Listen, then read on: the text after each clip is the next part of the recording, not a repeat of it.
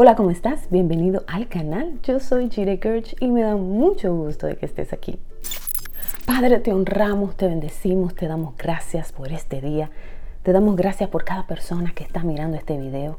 Te pedimos, Señor, que tú guardes sus salidas y sus entradas, que cubra sus vidas y que tú, Señor, les abraces de acuerdo a su necesidad.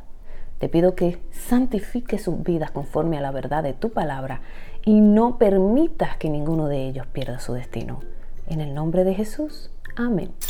¿A quién le gusta sufrir? A mí no me gusta sufrir, yo te aseguro que a ti tampoco.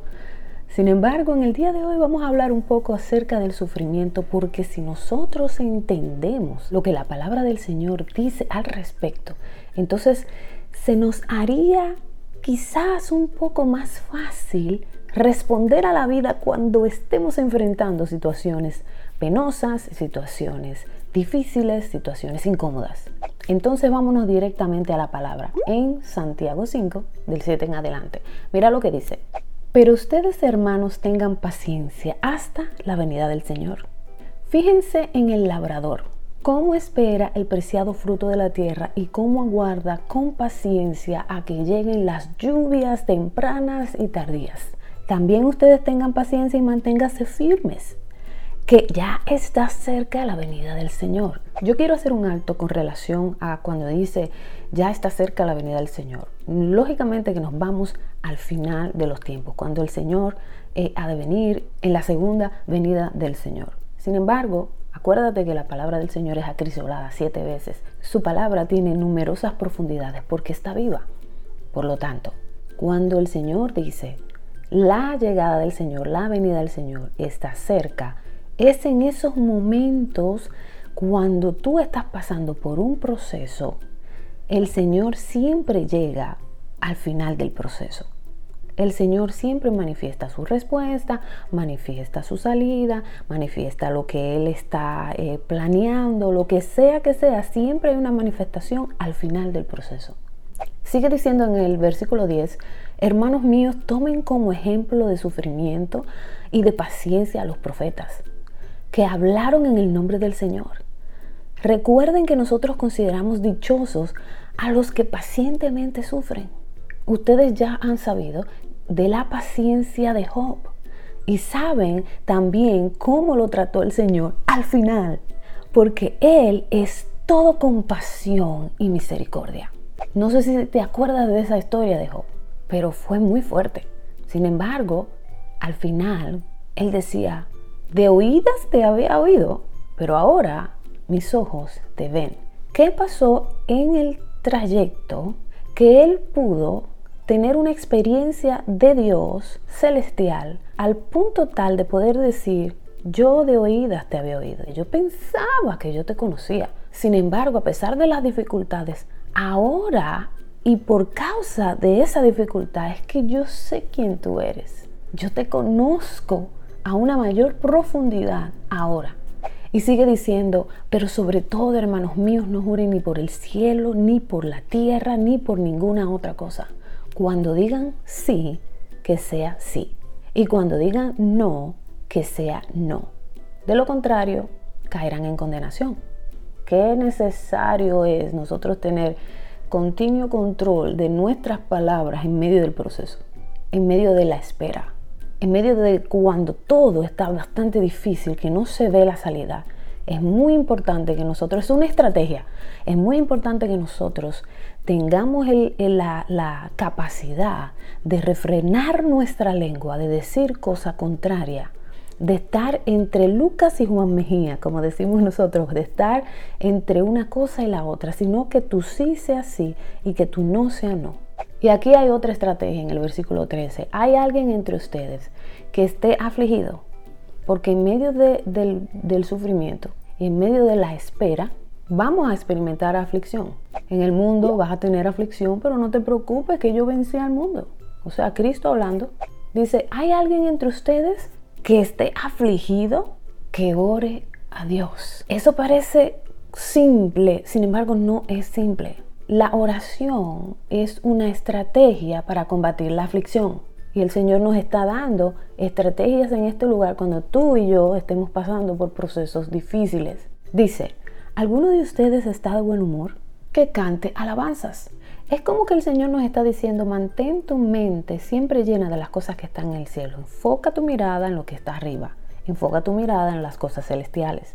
Si no te enfocas allí, es muy seguro que tu mente se va a llenar de todo lo que es contrario a lo que es celestial. En medio del proceso, acuérdate que estamos hablando del sufrimiento y en medio de ese sufrimiento, si tú no te enfocas, conforme a la verdad de la palabra, entonces lo que está allá afuera te va a abrumar.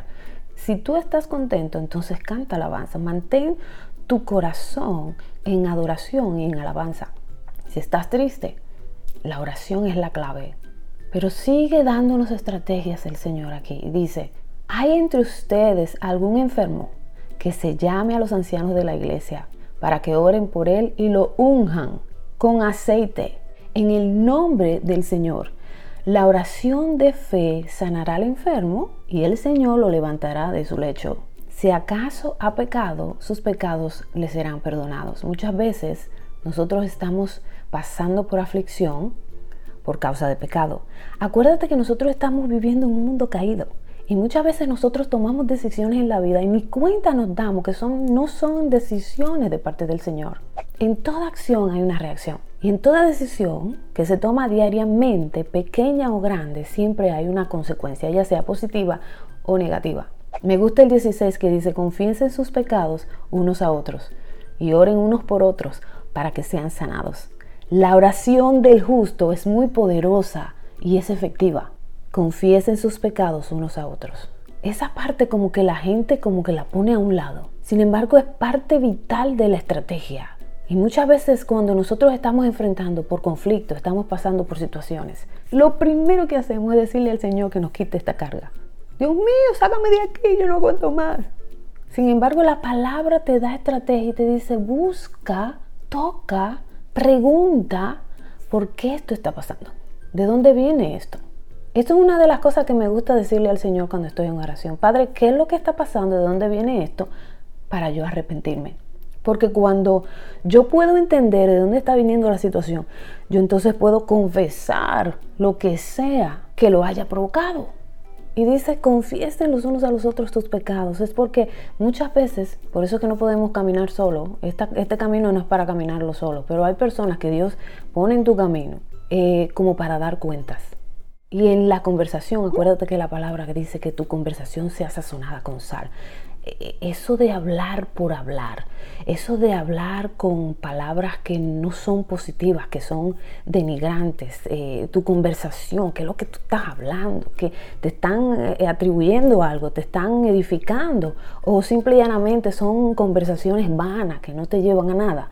Entonces hay personas que Dios pone contigo que son amistades en Dios de las cuales tú puedes decirles cosas íntimas de corazón y decirles, mira, tú sabes que me estaba pasando tal cosa y yo entendí que el Señor me estaba corrigiendo allí. Y esas son conversaciones que provocan sanidad cuando están hechas de acuerdo, obviamente, eh, dentro del círculo de la amistad que Dios provoca, con personas que Dios pone alrededor tuyo para eso. Eso no es con todos los cristianos, que tú lo vas a hacer sino con aquellos que Dios te asigna. Esa estrategia de confesar nuestros pecados es importante que nosotros la tomemos en cuenta. De esa manera, las oraciones no tienen obstáculos. Muchas veces nuestras oraciones pueden tener obstáculos y el obstáculo principal es el pecado. Y muchas veces ese pecado no lo estamos viendo con discernimiento, no lo estamos pudiendo comprender que verdaderamente ese sufrimiento está viniendo por causa del pecado. Pero cuando nosotros conversamos estas cosas con personas eh, de confianza en Dios, gente madura en Dios, se abren nuestros ojos, se abre nuestro entendimiento y comenzamos a confesar estas cosas, comenzamos a sacarlas. Vamos a desatarla de nuestra alma, vamos a confesarla ante el Señor. Y eso va a producir poco a poco un sistema de sanidad en nuestro corazón.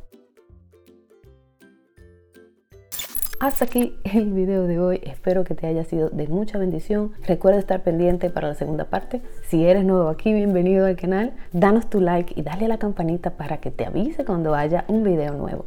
Dios te bendiga, Dios te guarde, te mando un fuerte abrazo y nos vemos para la próxima. Chao.